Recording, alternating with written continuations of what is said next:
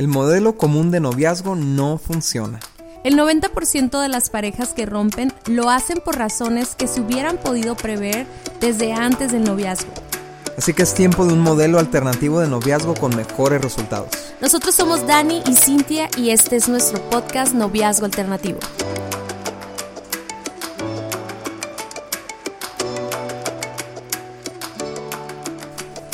Recibimos una pregunta de ustedes que dice lo siguiente.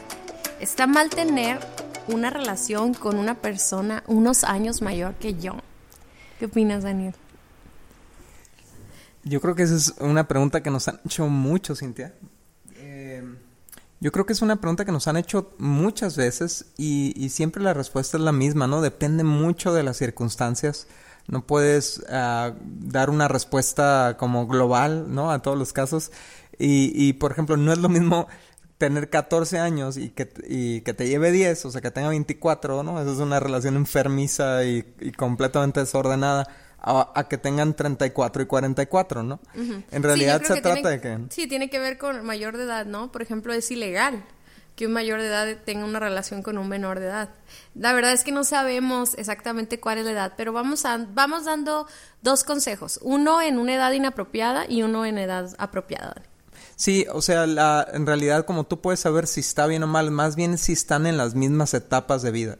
Eh, es importante eso, porque si están en etapas diferentes, por ejemplo, uno está estudiando, pero el otro ya está súper desarrollado profesionalmente, a lo mejor eso va a poder ocasionar ciertos conflictos, ciertas frustraciones, porque van a estar buscando cosas diferentes. Ahorita el ejemplo que tú pusiste, ¿no? De, bueno, más bien creo que fui yo, pero el de, de 14 y 24 pues ¿qué está buscando un joven de, un hombre de 24 años y qué está buscando una chavita de 14? Obviamente cosas completamente distintas. Entonces, ¿qué sentido tendría una relación o de 16 y 26 o de 18 y 28, no? Entonces, uh, sin embargo, a lo mejor una persona de 35 y 45 años a lo mejor es un extremo, pero están en etapas de vida similares, están en etapa de, no sé, ¿cómo le llamaría? De formar una familia, trabajar, todo eso. Yo, yo creo que la, la, hablando de los mayores de edad, ¿no? Donde no es una cuestión ilegal, ilegal o inapropiada, yo creo que ahí Ah, no podemos decir que hay una regla. Lo que sí te podemos decir es lo, que tal vez pudiera suceder, ¿no? En un, en un escenario negativo. Pero la verdad es que nosotros conocemos a muchos amigos que se llevan muchos años de diferencia de edad. Incluso no crean que el hombre mayor, sino a veces hasta la mujer mayor que él. Pero lo que yo veo es que hay amor y hay, hay una intencionalidad, ¿no? Tanto del que es más grande de, de, no, de no convertirse en el papá o la mamá de, de la pareja, pero también de la persona menor, de esforzarse un poco más, de ser maduro y en sus conversaciones, en sus gustos. Entonces, al final del día, los dos van a tener que ceder un poquito y van a tener que sacrificar tal vez ciertos detalles, ciertos detalles de su etapa, ¿no? Eh, ¿Por qué? Porque tal vez si, si no lo hacen, pueden perjudicar su relación actual, ¿no? Entonces, yo creo que no podemos decir que esté bien o mal, simplemente que vas a tener que hacer ajustes, vas a tener que sacrificar cosas de tu etapa y que van a tener que ser intencionales en ser pareja y no papá e hija o mamá e hijo, ¿verdad?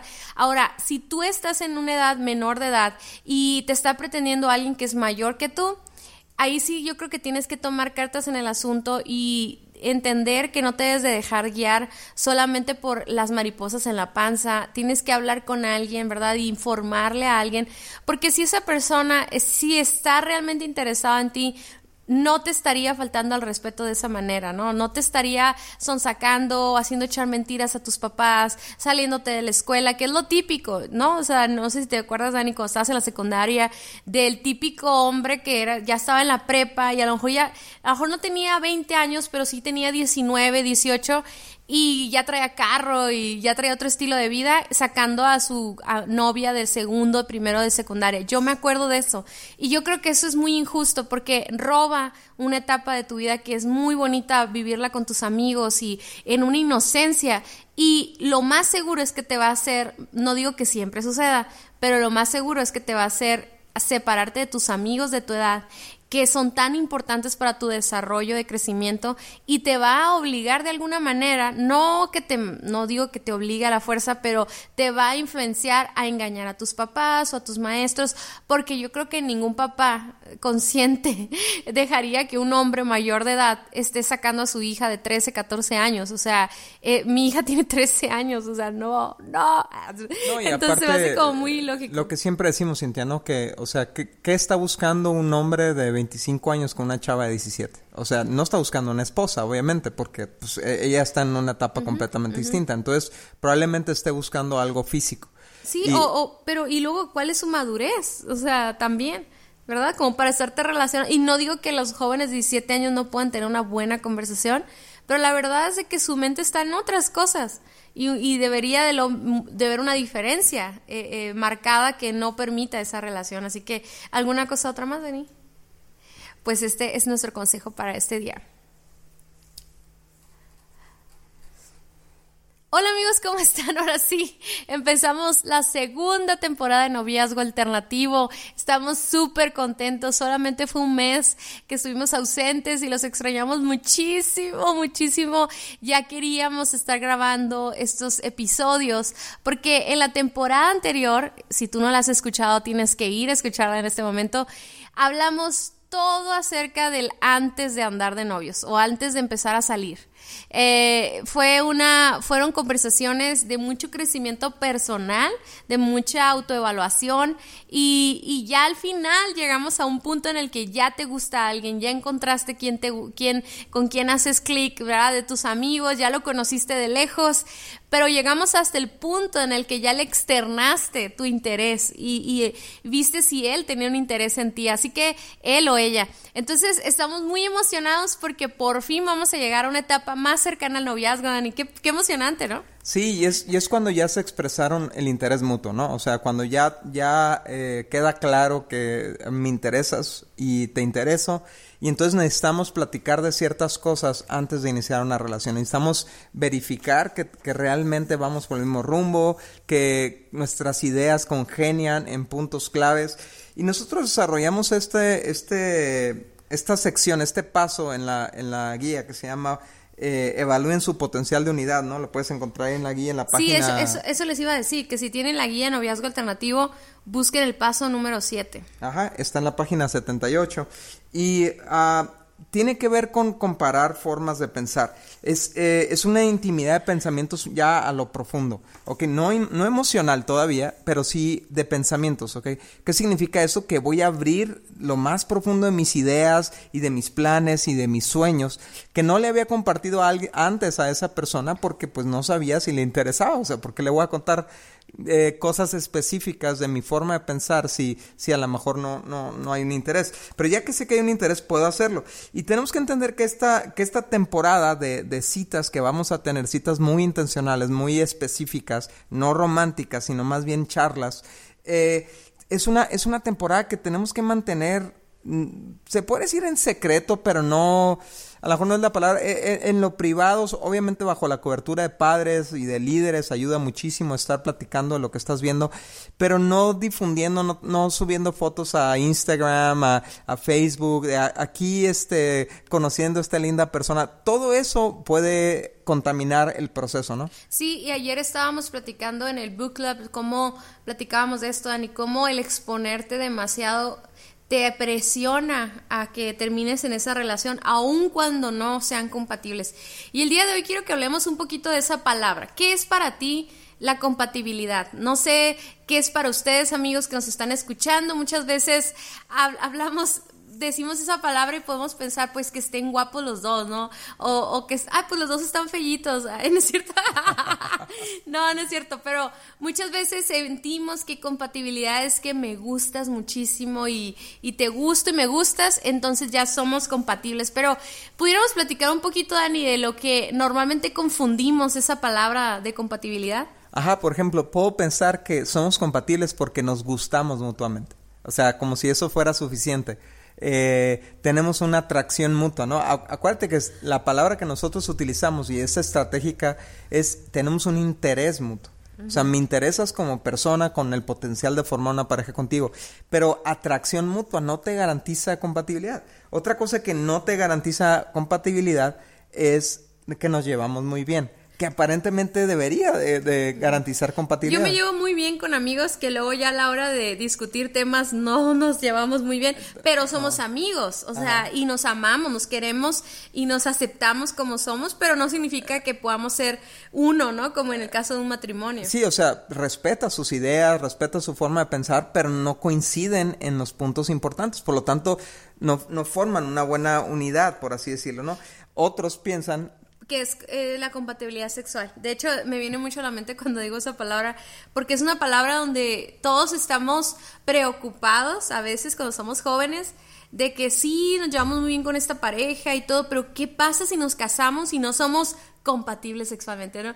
Como si eso fuera una realidad. Y vamos a ver un tema de esos más adelante.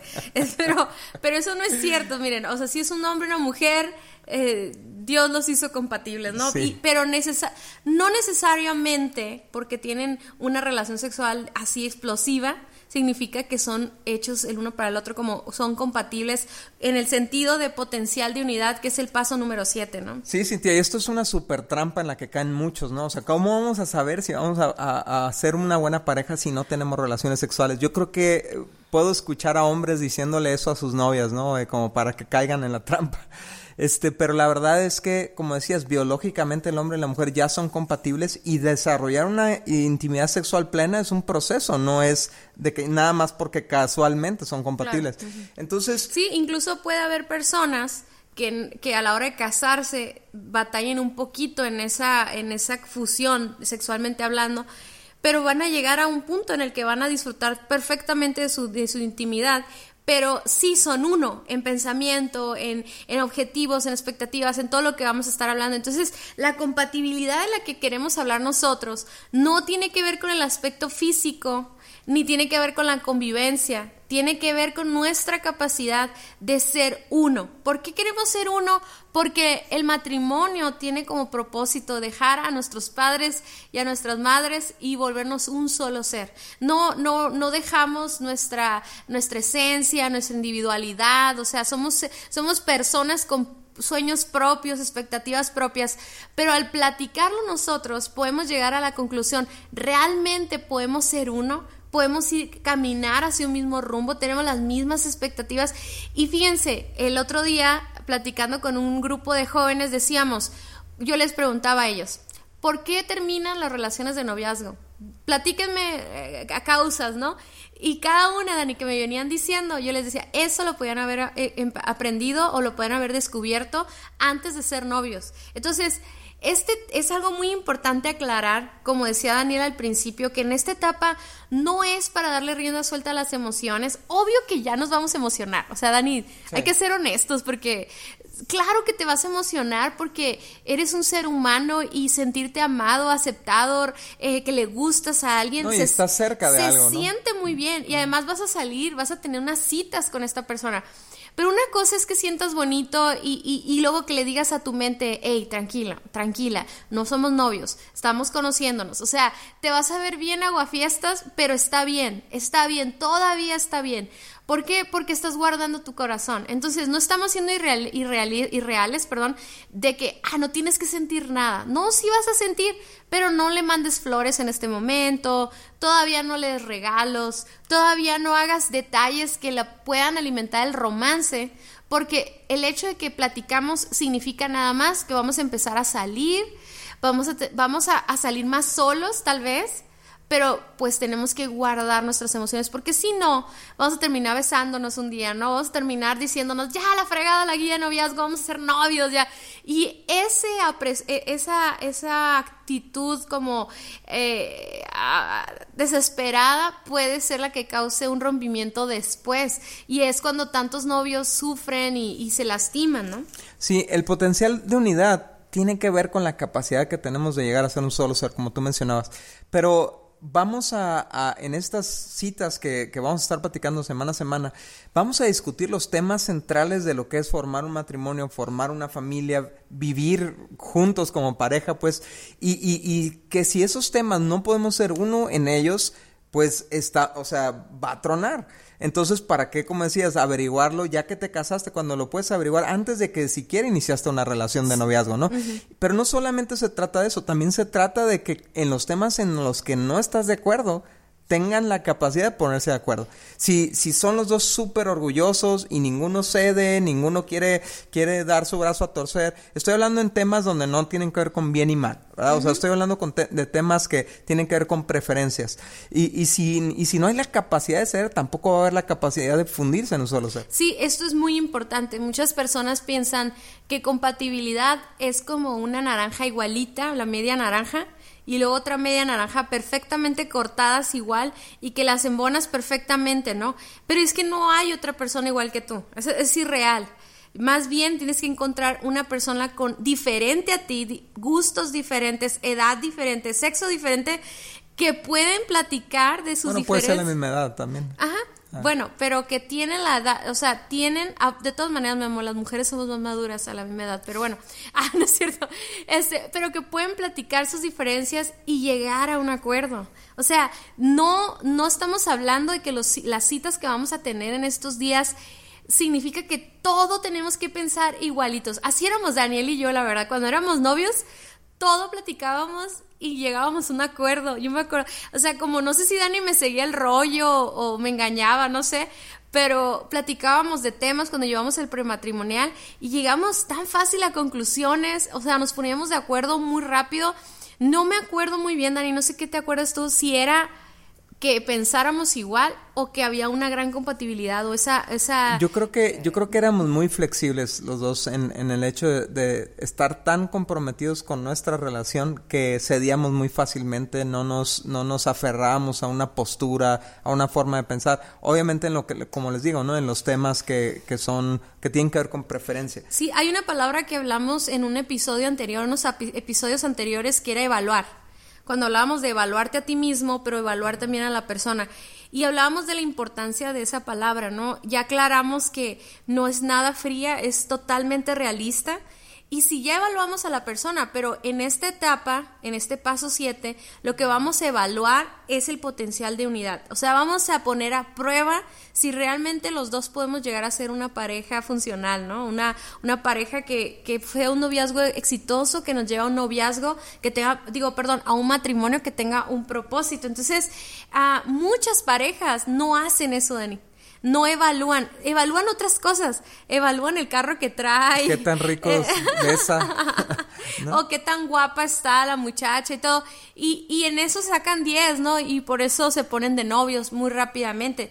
Pero ese es un gran error. una persona, un noviazgo alternativo, se toma el tiempo antes de ponerse de novios para evaluar su relación evaluar sus puntos de vista, evaluar sus pensamientos. Por eso, si se acuerdan en la plática de límites, les decíamos, ten límites de pensamiento, no le cuentes todo a cualquier persona. Ahora amigos, eso ya queda libre, ahora sí vas a poder platicar un poco más con este amigo con el que vas a estar pasando o amiga con la que vas a estar pasando un poco más de tiempo.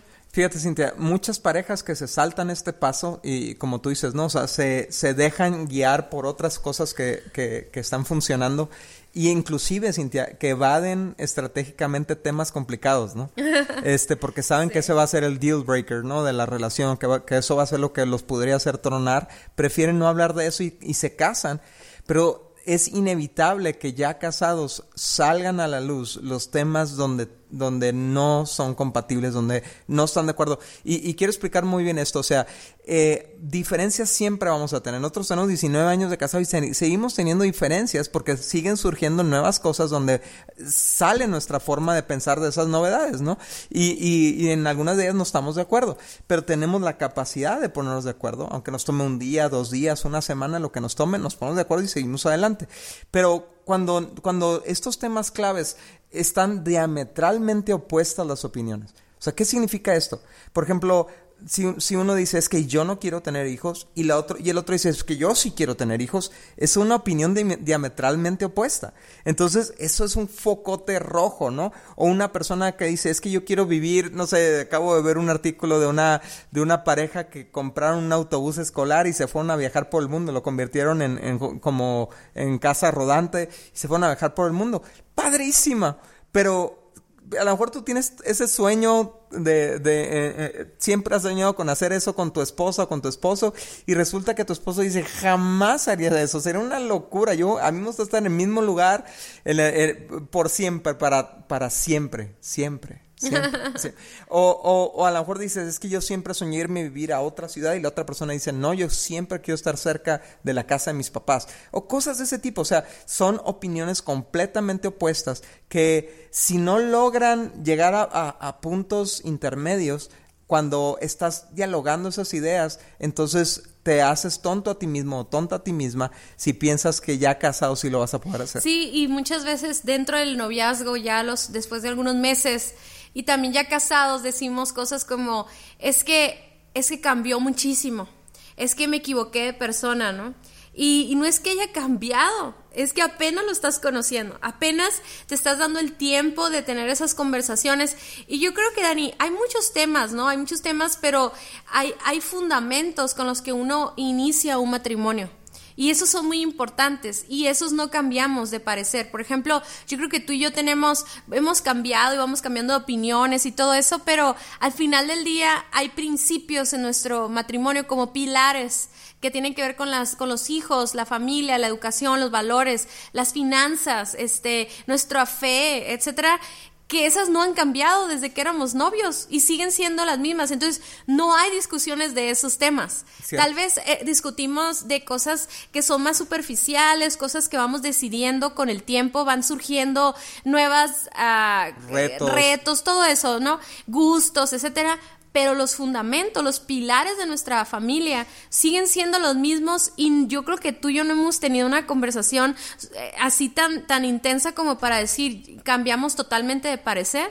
Entonces la base de nuestra, de nuestra relación sigue intacta, pues, ¿no? Entonces en esa base podemos seguir construyendo nuevas decisiones y nos podemos seguir poniendo de acuerdo, ¿no? Entonces esos fundamentos yo sí estoy bien segura que los platicamos de novios pero ya conociendo la, la, dinámica del noviazgo y todo lo que hemos aprendido durante todos estos años, me doy cuenta que eso no lo debimos de haber platicado de novios, eso lo debimos de haber platicado antes de ser novios. ¿Por qué? Porque tal vez nosotros somos un caso de éxito de noviazgo, gracias a Dios, solo por Dios, pero a lo que me refiero es de que lo hablamos en el noviazgo y que y, concordamos, pues, ¿no? Sí, o sea, tuvimos la fortuna. Fue bueno. Tuvimos la fortuna de que no encontramos algo que nos hiciera tronar, pero conocemos muchos, noviazgos. Muchos, muchos. Que no han sobrevivido esa etapa porque encontraron, por ejemplo, inclusive hasta perspectivas políticas, ¿no? Uno que tiene una perspectiva eh, liberal y otra conservadora o, o este, como eh, socialista y la otra persona tiene capitalista y, empiezan a chocar y aquí quedó todo. Y, y es, son las decepciones grandísimas. Pero esto, Cintia, cuando no es tratado... obviamente queremos evitar, o sea, toda la guía se trata de evitar noviazgos que dañan, que lastiman. Entonces, esto te va a dar una muy buena posibilidad de que el noviazgo ya nada más sea el proceso para llegar al matrimonio muy rápido. O sea, pero las parejas que no tienen estos tiempos, estas conversaciones, se casan y a rato salen estas diferencias. Cintia, tuvieron que agregar una razón eh, desde mi punto de vista, ya, ya casi casi absurda para el divorcio en los juzgados, que es incompatibilidad. O sea, eh, antes era eh, adulterio, era básicamente la razón para, para, el divorcio, luego le tuvieron que agregar violencia y otros, otros casos, ¿no? Para, para darle permiso de divorcio a las personas. Pero ahora existe esta cláusula donde, ah, pues no nos ponemos de acuerdo, ah, pues divorcio. Y ya se vale, ya te puedes divorciar en un día, en una semana, son procesos bien rápidos, pero muchos de esos temas en realidad sí se pudieran resolver por, por con disposición y con amor y con misericordia y gracia, y otros de plano son temas que no platicaron cuando debieron haberlos platicado antes de ponerse novios. Sí, y miren, yo quiero decirles una cosa, ah, durante de esta temporada cada capítulo vamos a ver una cita. Y va a estar muy padre porque vamos a platicar de lo que ustedes van a platicar con ese amigo de interés mutuo y, les vamos a decir qué cosas son, cómo se pueden resolver y qué diferencias de plano no. O sea, y, obviamente nosotros no somos Dios ni te vamos a decir como, sigue todo 100% a, a lo que nosotros decimos. Obviamente tú vas a tener que tomar tus propias decisiones, pero va a estar muy padre porque vamos a estar hablando de esos fundamentos o de esas diferencias, de esos temas importantes que se tienen que platicar antes. Les vamos a dar eh, consejos de cómo tener esas citas para que no se vuelvan tan románticas. Entonces, eh, hoy te vamos a dar algunas instrucciones pero durante, las, durante los otros capítulos también vamos a estar hablando de eso, ¿no? Sí.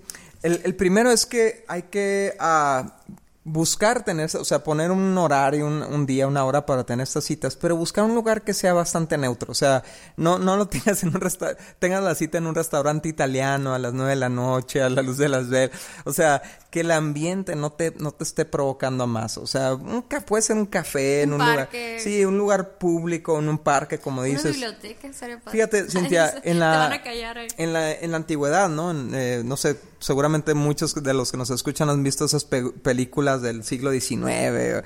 Eh, se, se, manejaba el cortejo y era una visita. Eh, no eran novios, no era nada todavía, era, era un pretendiente, así le decían, ¿no?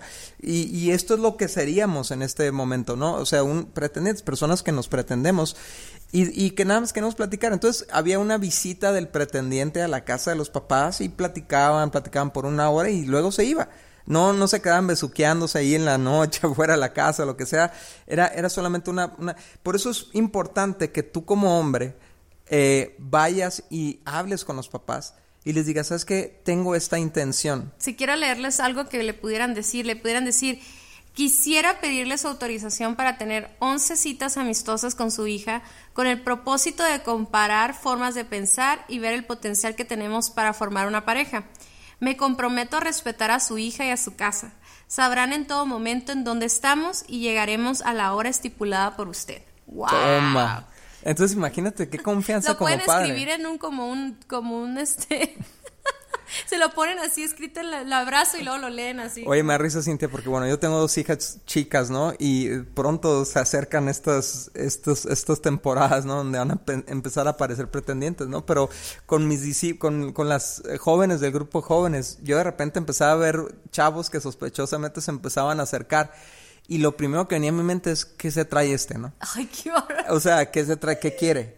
Entonces, yo creo que ese es el corazón de todo papá. Y a veces las mamás son más buena ondas con ese tema, ¿no? Pero el corazón del papá es que, que, se trae este. Entonces, estas relaciones de amigobios que no tienen nada definido, que no tienen nada claro, que no se sabe por qué está, o sea, eh, genera mucha inseguridad para los padres y genera mucho conflicto con los hijos. Pero si tú como hombre tomas el paso de irle a dar la cara, mira, si tú no tienes los pantalones para hacer esto, todavía te falta para, para hacerlo. Bueno, una vez que ya pediste permiso a sus papás, este, traten de que su cita tenga alguna actividad de compañerismo, porque obviamente no vas a hablar de un tema tan intenso o tan fuerte como, no son fuertes, ¿eh? no se vayan a asustar, pero un tema tan serio no lo vas a hablar con alguien que no tengas la confianza, ¿no? que no haya una amistad y en un ambiente no eh, como tenso. Entonces, jugar un juego de mesa, un juego deportivo, hacer, ir a ver una película y luego platicamos. O sea, no se trata de que la cita, el hecho de que digamos que no sea romántica no significa que no sea divertida o que las haga conocerse un poquito más, ¿no? Sí. Y después de cada cita hay que rendir cuentas a, la figura de autoridad que ustedes escogieron, ¿no? O sea, los que están al pendientes de su proceso de conocerse. Que nosotros recomendamos que que sean sus padres y que sean una, unos líderes de ahí del grupo de jóvenes si tú perteneces a uno. Y entonces platicar, ah, mira, hablamos de este tema, por ejemplo, la primera cita que vamos a ver la próxima semana es la cita de hablar de tema de fe. Y decir, mira, platicamos de esto, vimos esto, él tiene esta postura, yo tengo esta otra postura, bla, bla, ¿ustedes qué opinan? ¿No? Ok, y después de eso les queremos recomendar muchísimo que sean sinceros, como lo hemos hecho y hemos hablado muchísimo de esto en otros episodios y en otros tests de madurez, de, todos los que hemos hecho, necesitamos ser honestos y decir lo que sentimos, no tener miedo al rechazo, no tener miedo a que esto va a tronar nuestra relación, para nada lo va a hacer. Es más, yo creo que ser honestos va a permitir que te conozcan más y, y se enamoren aún más de tu forma de pensar, así que tenemos que ser completamente transparentes. Sí, o sea, es un, es un error tratar de, de, ser la persona que la otra persona quiere que yo sea, porque eventualmente va a salir quien soy en realidad. Y es cuando vienen las decepciones y las peleas y todo, ¿no? Eh, número seis, algo que tenemos que hacer es que solamente enfocarnos en un tema a la vez. O sea, eh, esa cita nosotros les vamos a, bueno, ahí en la guía de noviazgo alternativo viene un cuestionario de como 15, 18 preguntas, dependiendo de la cita. Y que ese sea tu tema de conversación de esa cita. No se desvíen a otros temas porque entonces pueden perderse de preguntarse cosas importantes. Sí, y cada, en cada turno hagan una pregunta y cada uno comparta lo que siente. Se pueden a lo mejor turnar la primera respuesta como para que no sea tú dices algo y yo digo exactamente lo mismo que tú, ¿no? Eh, la idea es que con este base de honestidad podamos compartir nuestros puntos de vista. También si se llegan a, si se llega a hacer mucho, pueden hacerlo en dos citas, no pasa nada, ¿no? Pueden, pueden tomar dos, dos citas para un tema. Para un tema, sí. Lo siguiente es que hay que comparar las respuestas una a una. Esas, esas preguntas, Cintia, que nosotros ponemos ahí, las escogimos en base a lo que hemos visto que hace tronar matrimonios, como consejeros matrimoniales, como consejeros familiares. O sea, son preguntas que no se hizo a la gente antes y que eso fue crítico a la hora de estar casados o estar de novios. Entonces, no te saltes ninguna pregunta, aunque te parezca incómoda, comparen las respuestas y si hay una diferencia en, en, en, en ellas, no significa que ya valieron Simplemente significa que a lo mejor necesitan un trabajo adicional para ver si encuentran una sola forma de pensar. Sí, en ese caso tendrían que buscar a lo mejor un consejero, una, unos amigos que ya estén casados, que ustedes vean que ya tienen más recorrido que ustedes y platicarles, sabes que mira, tenemos esta diferencia, ¿qué opinan ustedes? ¿no? Y platíquenla con una con otra pareja y que ellos les digan, ¿saben qué? Miren, nosotros éramos así, o miren, no es tan importante esa diferencia, o miren, pueden resolverlo de esta manera, ¿no? Entonces, si después de buscar el apoyo para resolver esa diferencia todavía no pueden ponerse de acuerdo, acérquense otra vez a sus padres líderes o un matrimonio mentor, consulten con ellos qué, qué, qué, opinan de esa diferencia, ¿no? Y si realmente ellos pueden, ellos pueden decirles a ustedes si, si, si tienen potencial para un matrimonio y si, si es que sí y quieren correr ese riesgo, ¿verdad? Pues adelante. O, o, también puede llegar a ser una decisión de, sabes que ya no hay que continuar con estas citas, ¿no? Exacto, y, y, bueno, sí, exactamente, si no se resuelve la diferencia, si, es, si y como les digo, si son diametralmente opuestas las, las diferencias y, y, tus consejeros te dicen, sabes que eso sí va a repercutir, eso sí va a traer muchos problemas y muchas peleas en el matrimonio, entonces es momento de parar el proceso de las citas. ¿Para qué le sigues a otros temas si no puedes resolver ese tema clave, ¿no? Que, que no, no pudieron avanzar de... También de, de, ese tiempo, ¿no? Dense unos días para pensarlo, meditarlo, buscar qué opina Dios al respecto. Claro. Y porque ya al último, si en dado caso deciden cerrar esas citas, decir, ¿saben qué? No. Yo he conocido a mucha gente que ha hecho las citas y dicen, no, no, no, no nos ponemos de acuerdo. Entonces hay que cerrar el compromiso, aunque ustedes digan, no, pues ni novios somos, ¿no?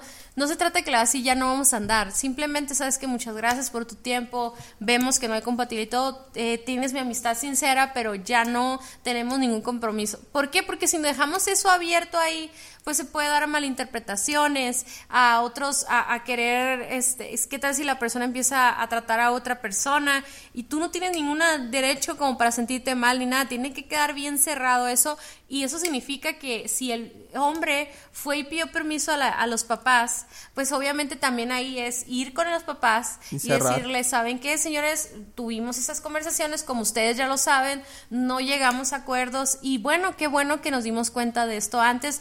Honro a su hija, la respeto muchísimo, hay un gran cariño, y, pero nada más quería tener esta formalidad, ¿no? Sí, Cintia, fíjate, es tan importante que tengamos la madurez, por eso, por eso la guía va en, esos, en ese orden, ¿no? Que tengamos la madurez para decir la otra persona tiene todo el derecho a pensar diferente que yo. O sea, no me puedo molestar con ella porque no opina igual que yo. O sea, en esas citas, se, o sea, si se está calorando el tema, es porque no entendemos que estamos tratando con una persona diferente que tiene todo el derecho a tener completamente otra gama de ideas y de, y de metas y de sueños y de perspectivas de la vida.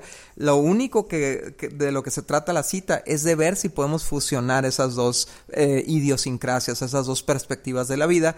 Y, y si no, pues muchas gracias y, y, y si podemos mantener la amistad padre, o sea, de manera coloquial, pero eh, pero no me no te voy a odiar o, o me ni me voy a cambiar de grupo ni te voy a bloquear ni nada pero que si fuimos maduros hicimos primero los pasos antes del 7 todos los pasos que les habíamos dicho pues esto tiene que llegar a un final feliz sea terminando o sea casándonos, ¿no? Y bueno, amigos, ya con eso nos despedimos. Estamos muy contentos y muy emocionados de empezar en esta etapa con ustedes. Yo sé que a lo mejor hay algunos de ustedes que van a empezar estas citas junto con nosotros, de la mano, vamos a ir recorriendo todas estas citas, pero queremos recordarles que todos nuestros podcasts, eh, todos nuestros materiales, notas y el libro de la guía de noviazgo incluso en PDF lo puedes encontrar en la página vivoalternativo.com.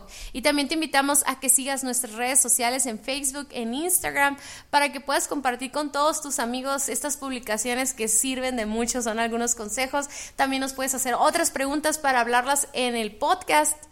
Y bueno, Dani, ¿qué tal? ¿Estás listo para esta nueva eh, temporada? Sí, estoy súper emocionado. Siento que esto le va a ayudar a muchísima gente. Y bueno, estamos despedidos. Gracias por conectarse. Hasta la próxima. Bye. Muchas gracias por haber escuchado nuestro podcast. Para nosotros es muy importante escuchar tus comentarios y dudas. Te invitamos a conectarte a través de nuestro Facebook e Instagram Guía de Noviazgo Alternativo o nuestra página vivoalternativo.com. Si el tema de hoy fue de ayuda para ti, compártelo con todos tus amigos. Hasta la próxima.